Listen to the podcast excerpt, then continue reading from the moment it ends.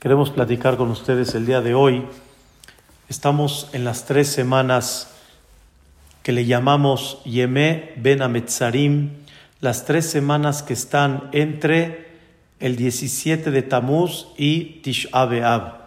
Justamente hoy en la noche empezamos el mes de Ab, el mes donde cae Tish B'Av, el 9 de Ab, donde se llega a un día de lo más triste, podemos decir así, de lo más eh, conducta de luto que llevamos y hacemos año en año, es el día de Tish. En este día realmente nos sentamos en el piso, hacemos una conducta muy fuerte de luto. Lo único que no hacemos principalmente, podemos decir, es rasgar la ropa, pero es una conducta de luto que la persona está sentada en el piso recordando que algo le hace falta.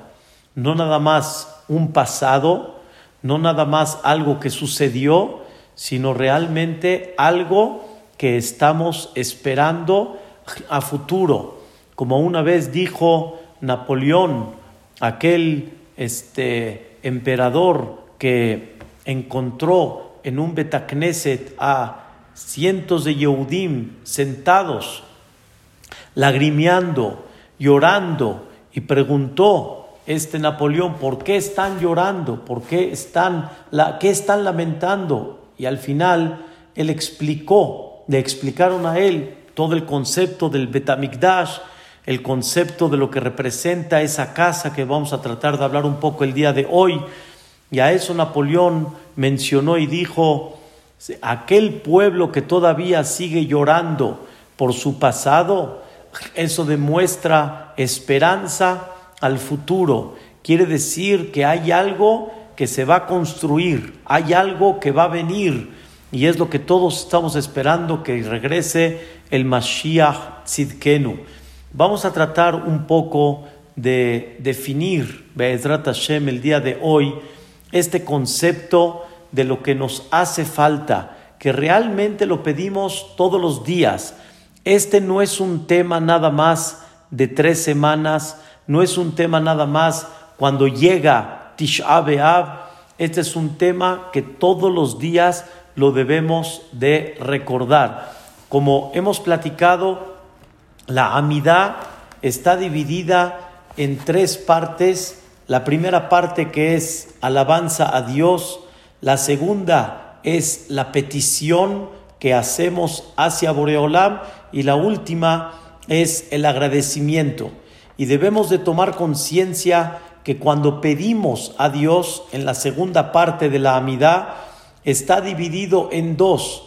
La primera parte es las necesidades particulares de una persona, cómo uno debe de pedir por inteligencia, pedir que Dios nos perdone nuestros pecados, pedir por salud, pedir por la parnasá, pedir por la protección y la seguridad del pueblo de Israel durante todas estas épocas, pero la segunda parte es una parte muy importante, no menos que la primera le pedimos a Dios que ya nos, nos ayude a escuchar el sonido del shofar, ese sonido que estamos esperando que va a iluminar al pueblo de Israel y nos va a dar la información de que ya llegó el Mashiach.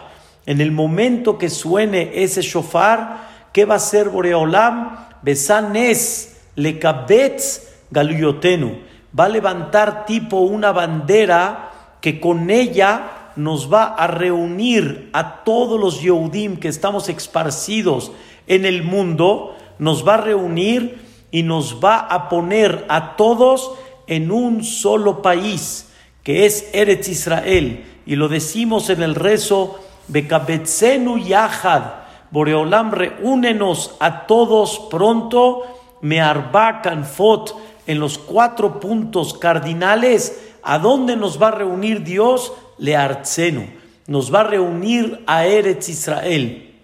Quiere decir que Dios no está satisfecho que estemos repartidos en el mundo. Él quiere que nos volvamos a reunir todos en Eretz Israel y debemos de tomar conciencia que estamos aquí de paso, aunque han pasado muchos años desde que se destruyó el Bet hasta el día de hoy, han pasado más de 1950 años, pero sin embargo llevamos 1950 años, año en año, y como estamos explicando día a día, pidiéndole a Boreolam que nos vuelva a reunir a todos en Eretz Israel. En otras palabras, que abandonemos todos los lugares que estamos viviendo fuera de Eretz Israel y que nos reunamos todos y nuestra eh, casa original y nuestro lugar a donde vamos a vivir va a ser Eretz Israel. Muy interesante.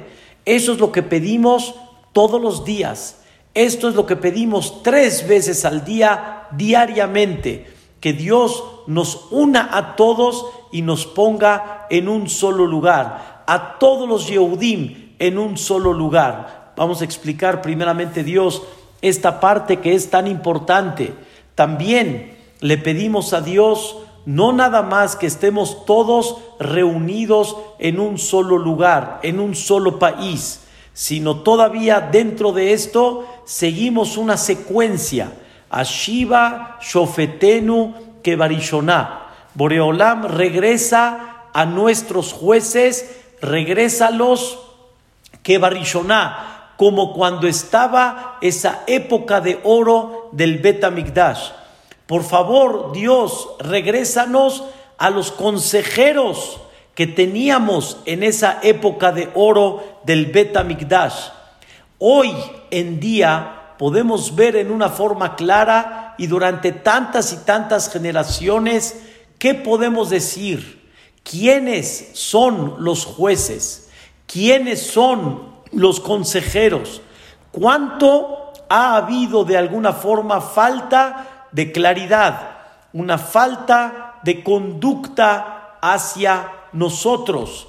Y de alguna manera, cuando no hay claridad y cuando hay una cuando no hay una conducta correcta hacia nosotros, hay desgraciadamente agonía, hay barminán, problemas, hay Dios no lo quiera, sufrimiento. Es lo que decimos en la tefilá, ve hacer mi menú, quita de nosotros sufrimiento, agonía, angustia, porque no tenemos una luz clara que nos dirija. ¿Cuánta de alguna forma hay corrupción? ¿Cuántos intereses hay de alguna manera? ¿Cuánta gente no tiene una claridad de sentirse tranquilo, que sabe con quién dirigirse para quitarle la, la obscuridad en la que él está viviendo? Umloch alenu, Boreolam, tú que seas el único rey, Mejerá, pronto deja solito, y que en ese momento que llegue el Mashiach y cuando llegue esa claridad, vamos a tener Hesed, vamos a tener generosidad, vamos a tener Rahamim, vamos a tener misericordia, vamos a tener Tzedek, vamos a tener justicia y realmente va a haber leyes que ya con ellas todos van a estar de alguna manera clara. No como dice la Mishnah en Pirkei Avot, que hoy en día, como dicen, Ish Ayashar Be'enav hace. Cada uno hace lo que le parece. Cada uno hace lo que piensa que es correcto. No hay una claridad sobre eso. Le pedimos a Dios que cuando llegue el Mashiach, que ya haya una claridad, una sola línea, una sola dirección, un solo objetivo, y eso va a quitarle a todos la angustia y la agonía, la incertidumbre de ahí veces no saber por qué camino estar. Cuando hay gente que sufre, si no es por el país, por los hijos, por los amigos, no hay una claridad y muchas veces cada uno trata de jalar de alguna manera por su lado y por lo que a él le conviene. Y le pedimos a Dios, quítanos todo esto y que todos podamos tener un solo camino, un camino claro, un camino correcto, un camino en la cual podamos siempre sentirnos tranquilos, que no estemos volteando de quién nos tenemos que cuidar. No nos vamos a tener que cuidar de nadie. Va a haber pura bondad, va a haber pura rectitud, va a haber puro amor. Eso es la parte de Ashiva Shofetenu Kebarishoná. Seguimos después y le pedimos a Boreolam, en breve le decimos, Dios mío, ya quita la maldad del mundo.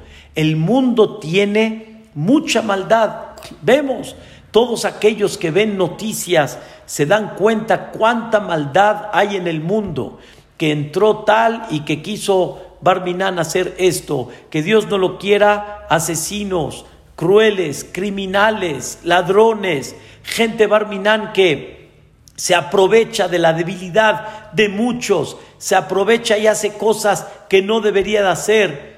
Todo esto, Rabotai, señoras, es lo que le llamamos la maldad. Ese es el concepto de la maldad. Y este concepto de la maldad le pedimos a Dios que ya lo quite. Le pedimos a Boreolam que ya lo elimine. Todo este concepto de maldad le pedimos a Dios que pronto ya se arranque, se elimine y que haya un mundo perfecto.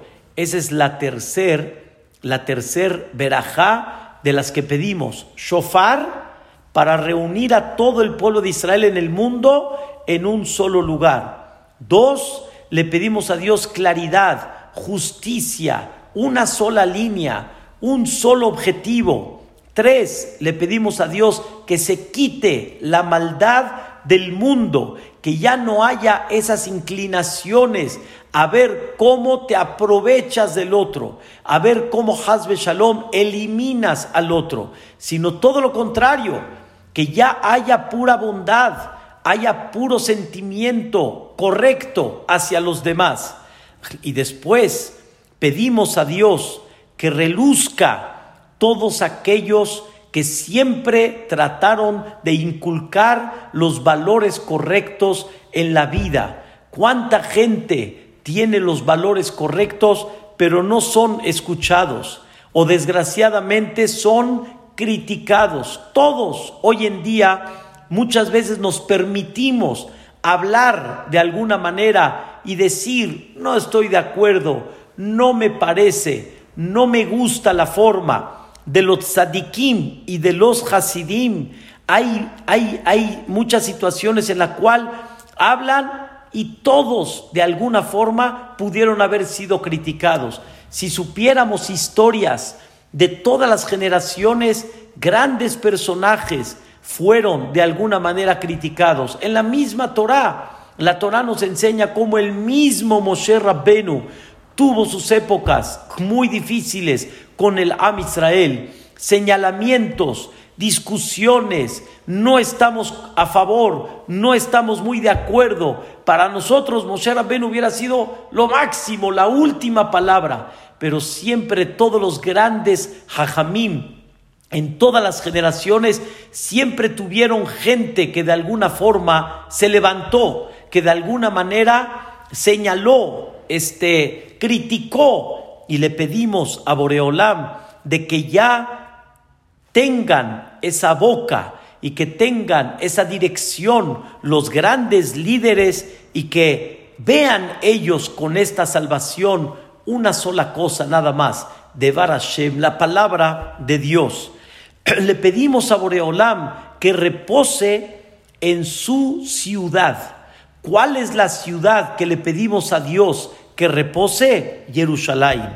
Tishkon betoch Jerusalén irja reposa en esta ciudad que es la tuya, Kaasher Dibarta, como ya nos has dicho.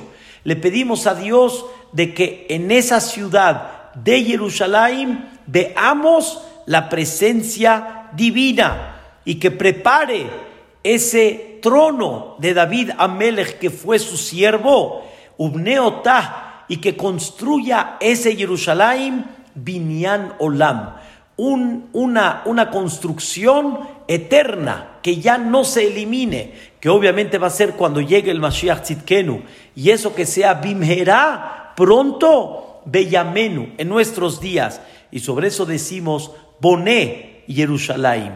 Be'ezrat Hashem, quiero explicar un poco este concepto de Jerusalén Irja.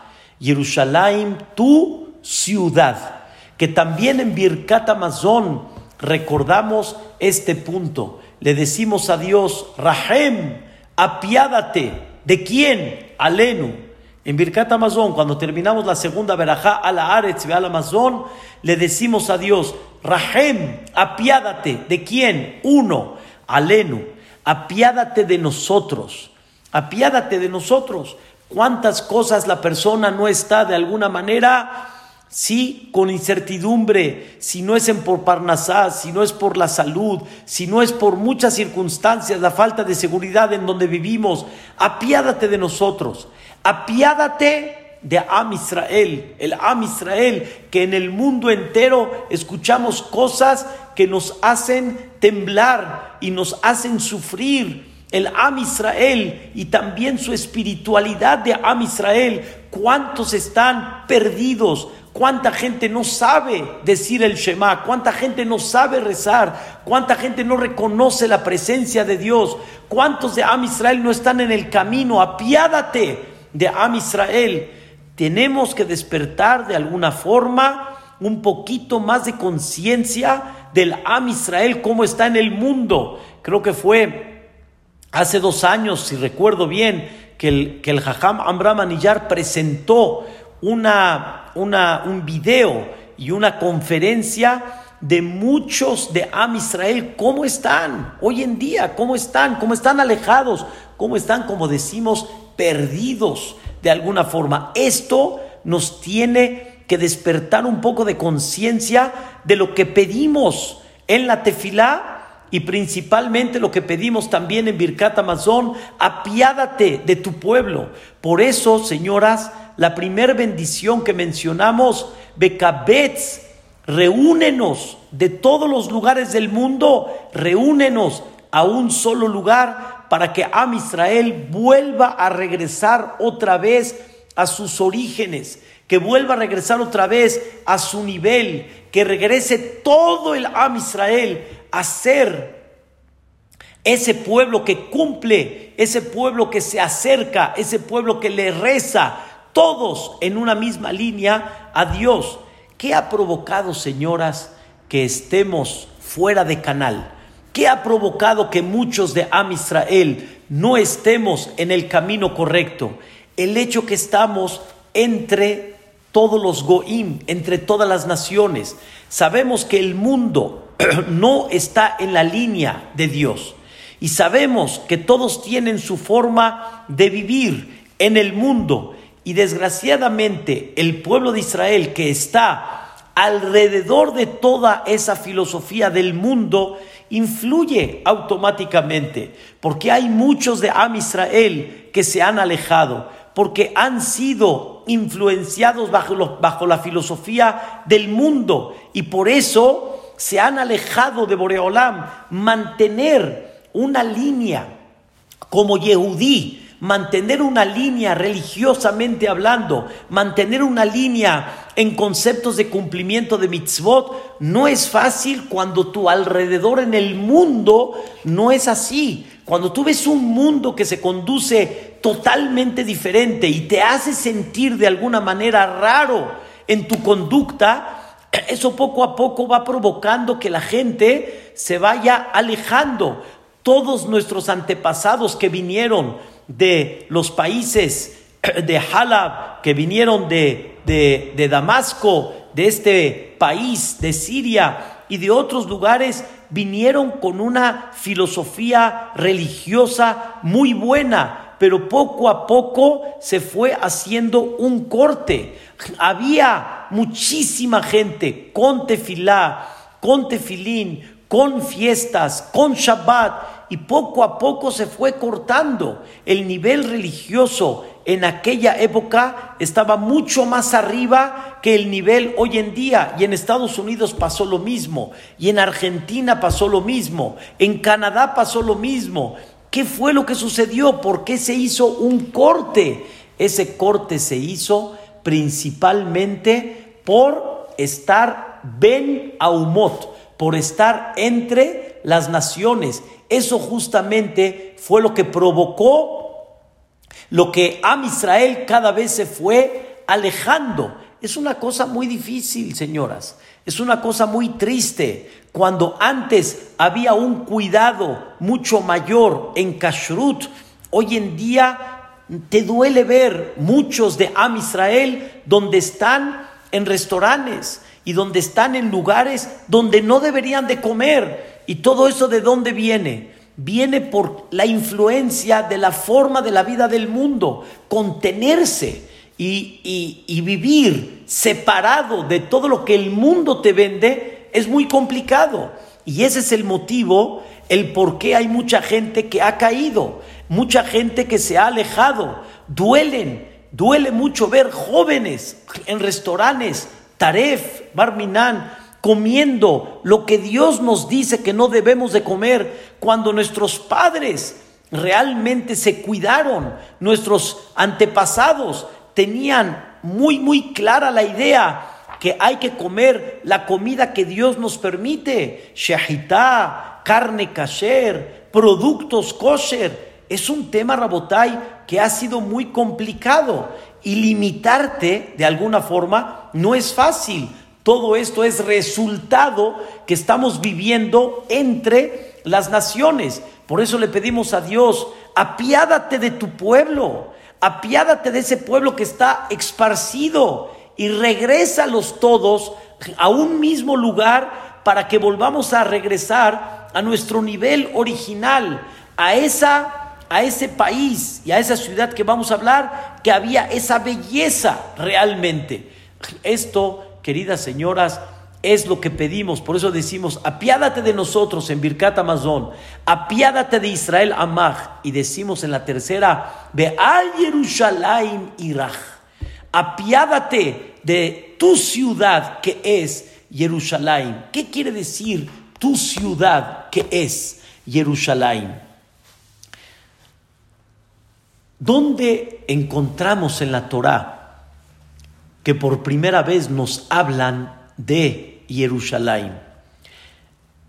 En la historia de la Torá, en Bereshit, ya lo vemos desde Perashat Lech Lecha, uno de los hijos de Noah se llamó Shem.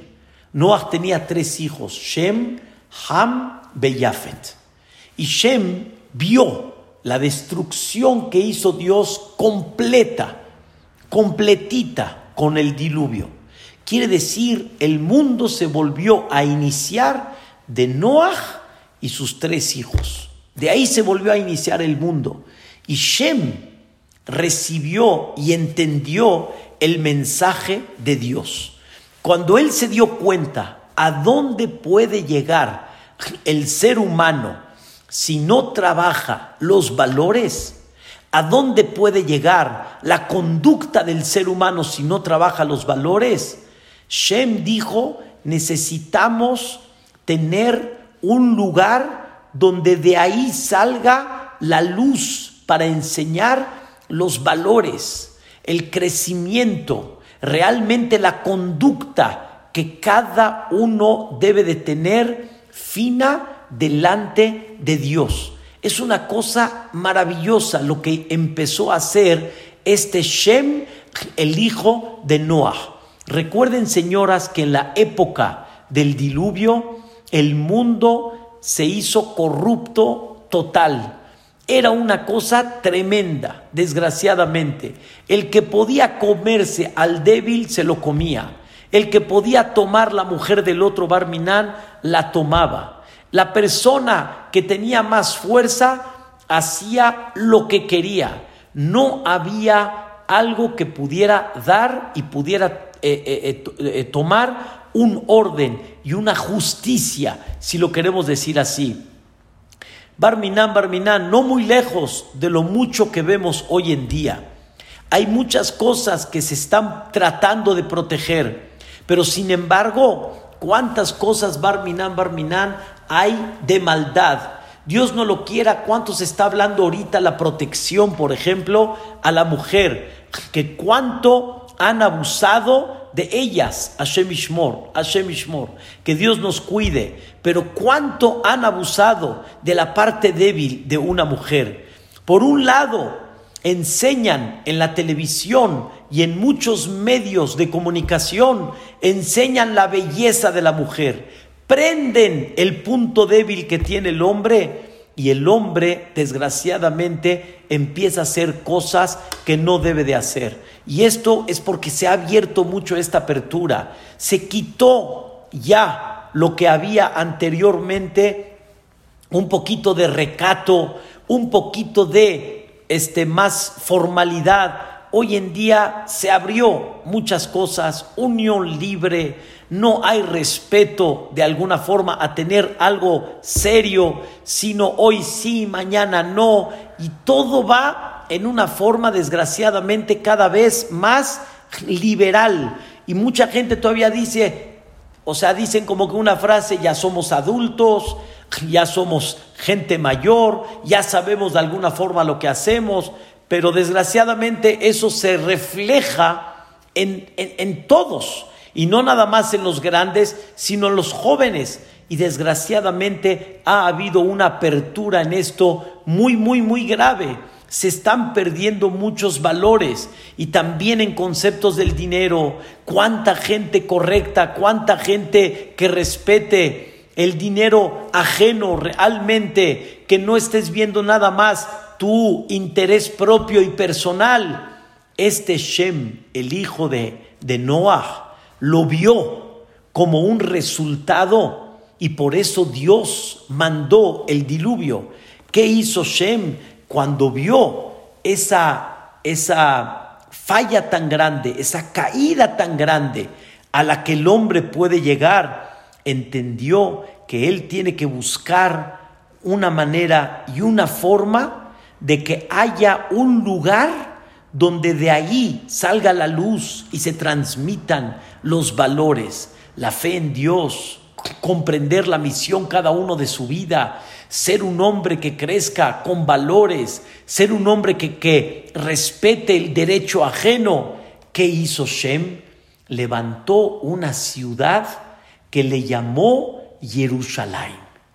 ¿Qué es Jerusalén? Dicen nuestros sabios, Yerú. Lo voy, a, a dividir la palabra en dos.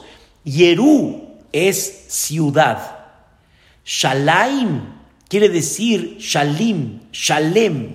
Voy a levantar una ciudad donde de ahí salga, escuchen bien, no la paz, sino Shalim, Shlemut, que salga integridad, que realmente la persona de ese lugar aprenda cómo ser íntegro, aprenda a tener valores, aprenda a saber a qué dedicar principalmente su vida. Eso quiere decir Yerú Shalaim. Yerú Shalem. Shalem quiere decir que la persona salga íntegra. ¿Y cómo le llamaron a esta ciudad posteriormente en la Torah? Le llamaron a esta ciudad Tzedek. Tzedek quiere decir justicia, rectitud. Esta ciudad de Jerusalén se dedicó a la integridad y a la justicia y a la rectitud. ¿Cómo le llaman a los reyes que habían en Jerusalén? Le llamaban Malki Tzedek, el rey de Tzedek. Así como Mitzrayim le llamó al rey siempre Paró, le llamaban a los reyes que estaban en Jerusalén, les llamaban Malki Tzedek. Quiere decir el rey que era de la justicia y de la rectitud. Y ese fue el que se presentó delante de Abraham vino. Abraham vino en una historia que pasó ahí con cuatro reyes, que Abraham, Dios lo iluminó, un milagro salvó a toda la ciudad de Sedón, Amorá. Está escrito que se encontró con Malkit Sedek. ¿Quién era Malkit Sedek? El rey de la ciudad de Jerusalén que esta ciudad también se le llamó Tzedek, porque todo el propósito de Jerusalén es que de ahí salga escuchen bien, la integridad y que salga la justicia. Y por eso, cuando pedimos por Jerusalén, tu ciudad, nos referimos, pedimos por esa ciudad que de ella vamos a ver integridad. Porque cuando tú estás presente y cuando se reconocen tus valores, Boreolam, de ahí sale la integridad y de ahí sale la justicia. ¿Cómo creen que le llama el Pasuk, el versículo en Ishaya? ¿Cómo le llama el versículo, el Naví, el profeta Ishaya? ¿Cómo le llama a Jerusalén? Beajarejen, dice el versículo, cuando llegue el Mashiach, y Karelach, te voy a llamar a ti, Jerusalén, Ir Atzedek, te voy a llamar la ciudad de la justicia, de la rectitud, Kiria Neemaná, aquella ciudad que va a demostrar fidelidad, que va a demostrar rectitud, que va a demostrar siempre honestidad. Eso es lo que realmente se veía en esa ciudad sagrada de Jerusalén. Señoras, quiero explicarles algo muy especial y algo muy importante. Todos nos queda muy claro que pedimos tranquilidad. Y esa tranquilidad que pedimos es una tranquilidad que incluye muchas cosas. Tranquilidad económica, tranquilidad de salud, tranquilidad social, tranquilidad de seguridad. Todos queremos tranquilidad. Y esa tranquilidad incluye muchas cosas de la vida, con nosotros, con nuestros hijos, con el país en el que vivimos, con la parnasá, con la salud. Todos pedimos tranquilidad. Pregunta el Maimónides, ¿para qué pides tranquilidad? Dice el Maimónides, ¿para qué pides tranquilidad? Todos, pues como que no tienen la pregunta, o sea, tranquilidad para estar tranquilo. Dice el Rambam, sí, pero entiéndeme, cuando ya tienes tranquilidad, no te hace falta la parnasá. El trabajo camina divino, los hijos divinos, la salud está divina, el social está divino, todo está increíble. Esa tranquilidad, ¿para qué la necesitas? ¿Qué, qué resultado tiene esa tranquilidad? Dice el Maimónides, el resultado de esa tranquilidad debería de ser para que la persona supere su elevación, para que la persona trabaje sobre sí, para que la persona se haga una, una mejor persona, tenga más valores, tenga realmente más crecimiento, se dedique con ese tiempo libre de alguna forma porque tiene esa tranquilidad a qué se va a dedicar la persona, cuál va a ser su objetivo y cuál va a ser su proyecto. Señoras, si la tranquilidad es para que cada vez tengas más placeres y para que busques cómo llenar la parte material de tu cuerpo, vean el resultado en el mundo que estamos viviendo ahorita. Vean el resultado. Si la persona pide tranquilidad para todo esto que estamos viviendo hoy en día, no valió la pena toda la tranquilidad.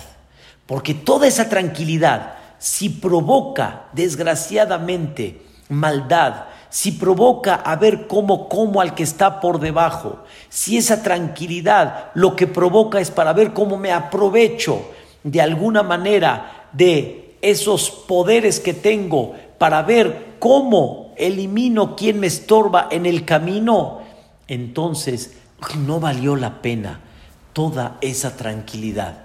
Cuando yo veo el mundo realmente como está, cuando veo el mundo que tiene más divorcios, cuando veo el mundo que tiene más problemas, cuando veo el mundo que cada vez la persona está pensando más en, en él, en vez de estar pensando en los demás, entonces toda esa tranquilidad no valió la pena. Toda esa tranquilidad no sirvió porque el resultado de esa tranquilidad llevó a una destrucción mayor. En vez de que lleve a tener más valores, en vez de que lleve a que haya más crecimiento, en vez de que lleve a que haya más educación, ha llevado a todo lo contrario.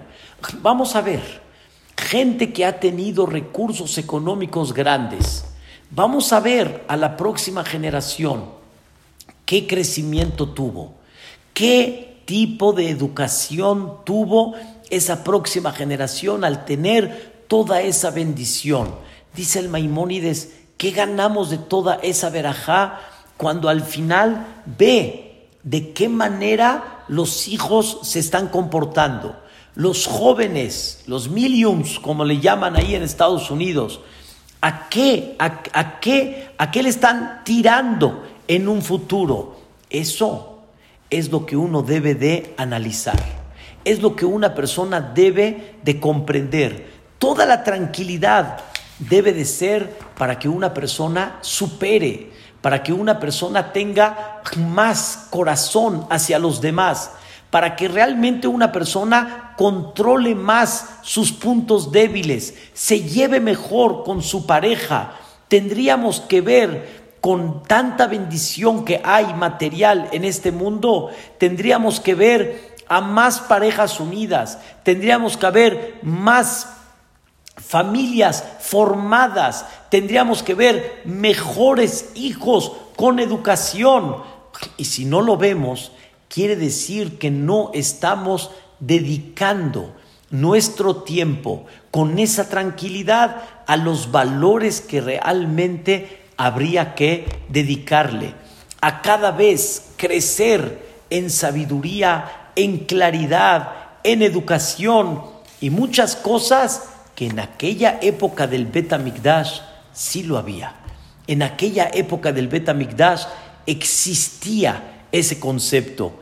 Nuestros sabios dicen que había una costumbre de todos aquellos que vivían en Jerusalén antes de sentarse a comer como tipo la de Pesach.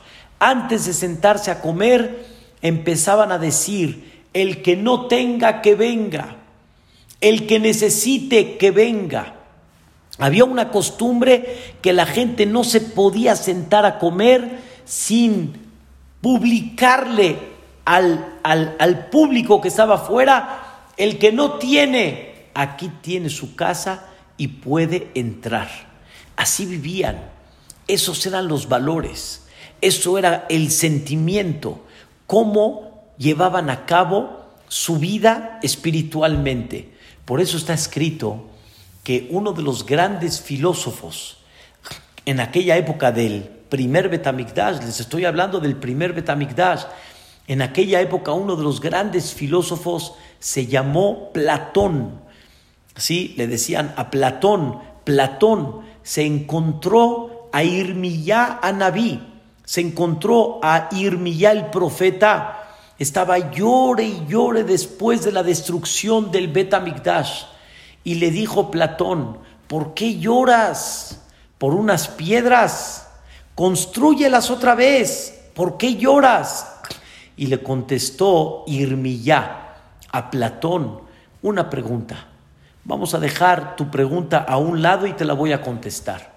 Pero te voy a hacer una pregunta. ¿Has tenido cosas en la vida que no has logrado comprender, en tu sabiduría, en tu estudio, has tenido cosas que no has entendido. Le dijo Platón, sí, hay muchas cosas que todavía no capto en la vida y tengo duda. Le dijo este Irmiyá a Platón, pregunta, a ver si te las puedo responder. Y a, Platón empezó a preguntar a Irmiyá una tras otra. Irmiyá le iba contestando. Y cosas, no como hoy en día, cosas de profundidad, de sabiduría, de inteligencia. Y poco a poco Platón fue recibiendo respuestas de Irmiyá y Platón dijo, ¿qué es esto? ¿Qué sabiduría? ¿Qué grandeza? ¿Qué, belleza? Se levantó y le dio un beso a Irmiyá. Le dijo, ¿de dónde sabes tanto? Le dijo Irmiyá, regreso a tu pregunta original, de esas piedras, de esas piedras. ¿Qué significa de esas piedras? Cuando estaba el Betamigdash, la gente lo único que valoraba era la sabiduría. Porque cuando estaba la presencia divina, la gente valoraba sabiduría. La gente no se dedicaba a cosas que ni valen la pena. La gente no se dedicaba, Hazbe Shalom, a ver de quién habla, a ver a quién me pongo, como dicen en el plato, para hablar de su vida es interés? ¿Bijlal? ¿Es, ¿Es importante hablar de la gente? Hablar de la gente, de cómo se viste, de qué fue lo que compró, de qué fue lo que vistió, ¿es tema? ¿Eso es tema? El tema es sabiduría, el tema es crecimiento, el tema es ir cada vez más profundizando en el mundo divino que Él creó, en comprender cosas profundas de la vida, el ir creciendo como persona.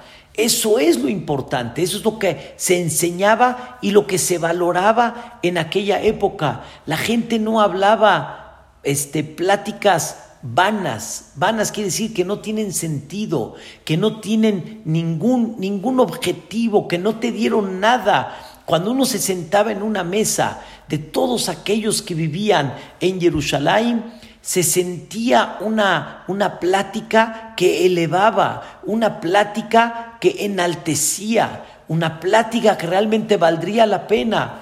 En pongan saber, señoras, cuántas pláticas o qué tipo de plática son las que tenemos nosotros. ¿Son pláticas realmente? ¿Son pláticas que valen la pena? ¿O son pláticas que no tienen sentido, como dice el Maimónides, pláticas que no te dejaron absolutamente nada, hablar de cosas que no tienen en absoluto algo que te dejaron un mensaje, lo que te deja mensaje, lo que te enseña, lo que te da superación, lo que te ayuda a cuidarte, es una plática, pero hay muchas pláticas que no tienen sentido, que no valen la pena. En Jerusalén se platicaban otras cosas.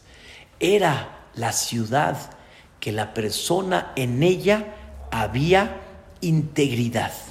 Había integridad. Y justamente como había integridad, eso es lo que le daba a la persona superación. Y ese es el Jerusalén que estamos esperando. Ese es el Mashiach que estamos esperando. Esa es la ciudad que va a ser la luz en la cual se va a ver puras cosas que son elevación, puras cosas que son positivas, puras cosas que realmente valen la pena. La familia va a ser familia. Los hijos con los padres va a haber una relación y va a haber una educación muy especial. No van a haber divorcios, no van a haber faltas de comunicación, no van a haber intereses que cada uno quiere jalar por su lado porque lo que se va a percibir en ese momento va a ser grandeza, crecer, valores, humildad, respeto. No hay celo, no hay envidia. Cada persona va a reconocer que lo que él tiene, eso es lo que debe de tener. Lo que el otro tiene, ese es su paquete y esa es su misión que él tiene que tener. No va a haber ese sentimiento en la cual vamos a sentir indiferencias uno del otro. Eso era ese Jerusalén. Eso es lo que Dios de alguna forma destruyó y eso es lo que hoy en día estamos esperando que pronto llegue. Ese Mashiach Tzidkenu que nos va a, a dar un reflejo de la presencia de Dios, que en el momento que esté la presencia de Dios, automáticamente vamos a sentir y nos vamos a llenar, ojo, de espiritualidad. Cada vez que una persona va a Eretz Israel y se dedica a ir en Eretz Israel a los lugares sagrados como el Kotel Amaraví. Cuando regresa uno de ese Eretz Israel, le preguntan, ¿qué tal? ¿Cómo estuvo Eretz Israel? Y la persona dice, oh, ¿qué te puedo decir? No, no, no, no. Eretz Israel es una belleza, su espiritualidad, su santidad. Llega uno con, con un poquito de elevación.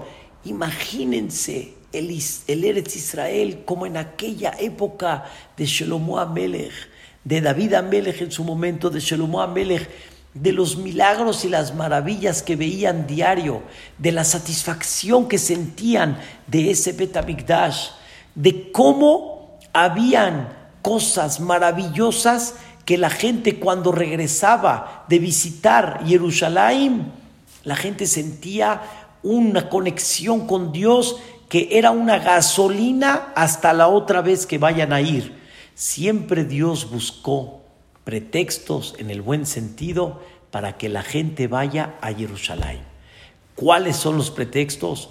Tres veces al año, Pesach, Shavuot y Sukkot. Tenías una, una cosecha, el diezmo, tienes que llevarlo a Eretz Israel, Maaser Sheni tienes unas frutas en el cuarto año después de que plantaste el árbol, llévalas a Jerusalén. Tienes algún sacrificio que quieres hacer, vete a Jerusalén.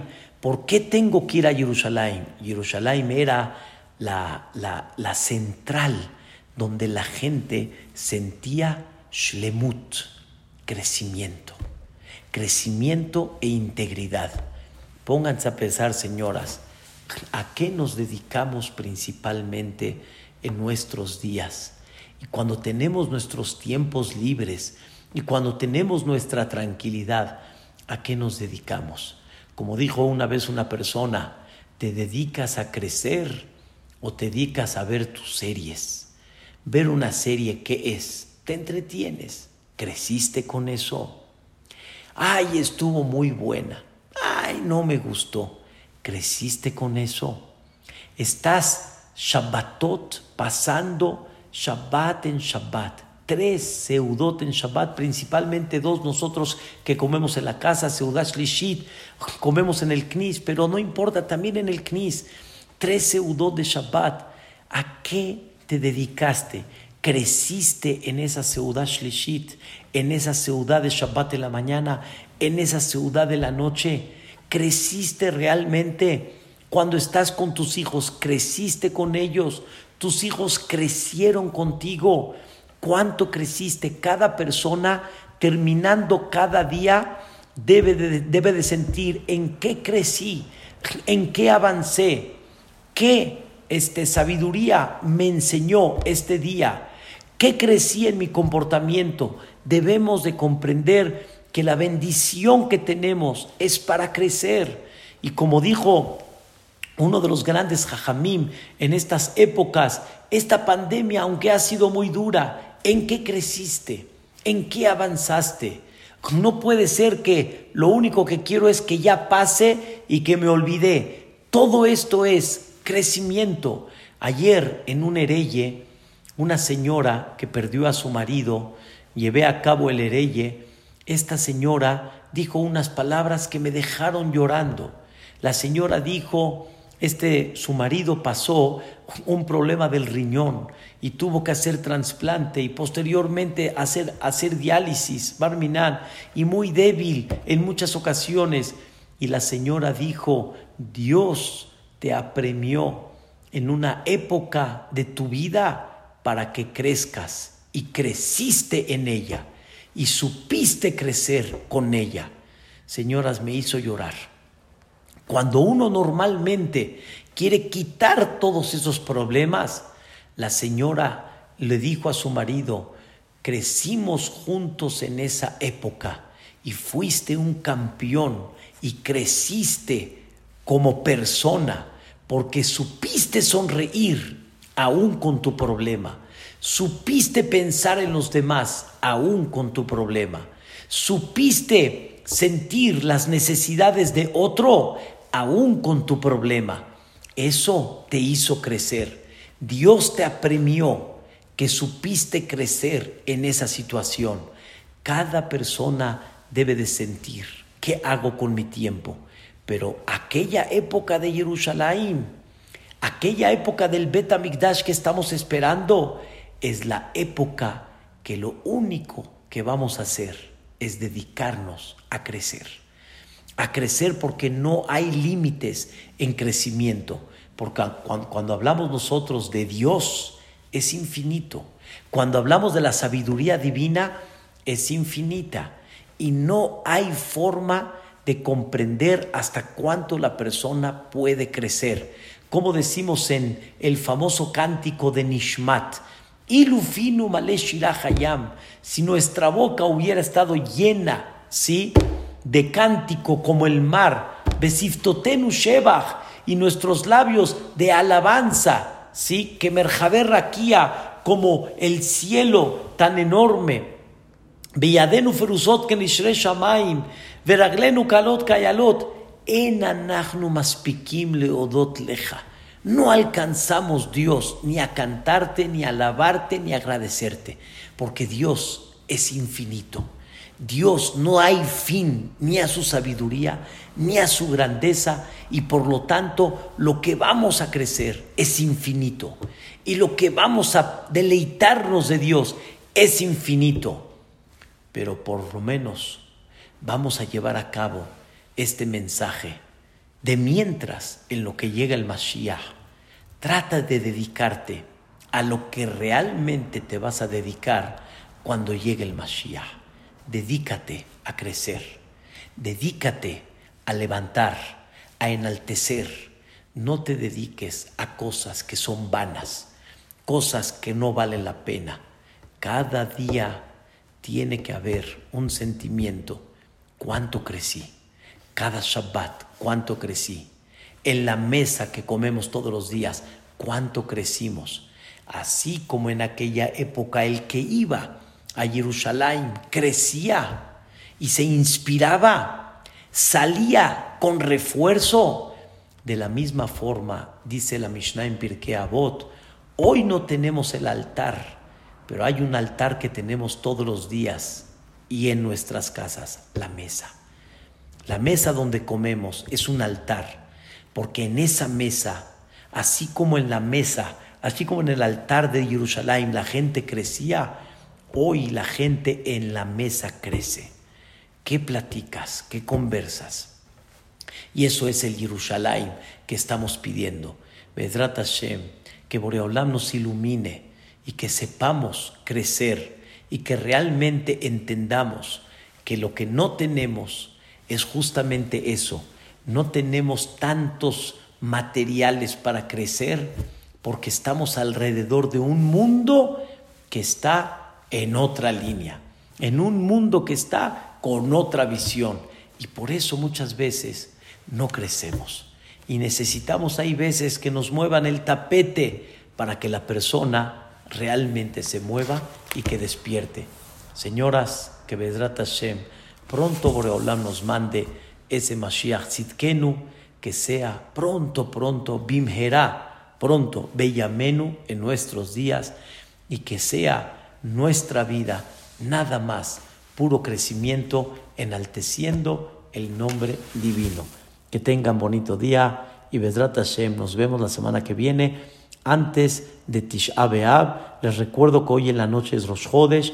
Rosh es un solo día que es miércoles, y pasando Rosh Hodesh, pasando el miércoles, del jueves en adelante, acostumbramos a no comer comidas de carne, comidas de pollo, nada más pescado y este de leche, obviamente, parve, para recordar con esta conducta lo que platicamos un poco, para tomar y prestar más atención.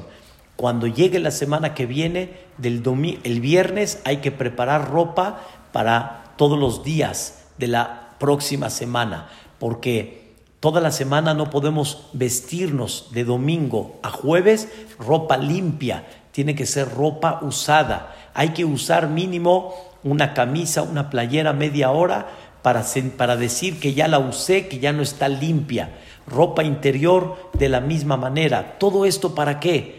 Como si estuviéramos en una época, Barminan, Barminan, de luto, pero es una época donde se va uno haciendo conciencia. Y estos actos es para que tomes conciencia. Observa el mundo que estamos, observa la falta de superación que tenemos y recuerda lo que tienes que pedir. Que pronto Boreolam nos cambie esta época, que sea nada más de alegría para todos, de festejo y de regocijo con Dios, que así sea. Amén. Razón. Muchos saludos, señoras, y muchas gracias por estar aquí acompañándonos en esta clase. Gracias, acá, muy amable. ¿De qué? Con gusto.